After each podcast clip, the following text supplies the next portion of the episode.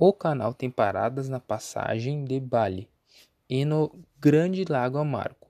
A via não contém eclusas. A água do mar flui livremente através dela.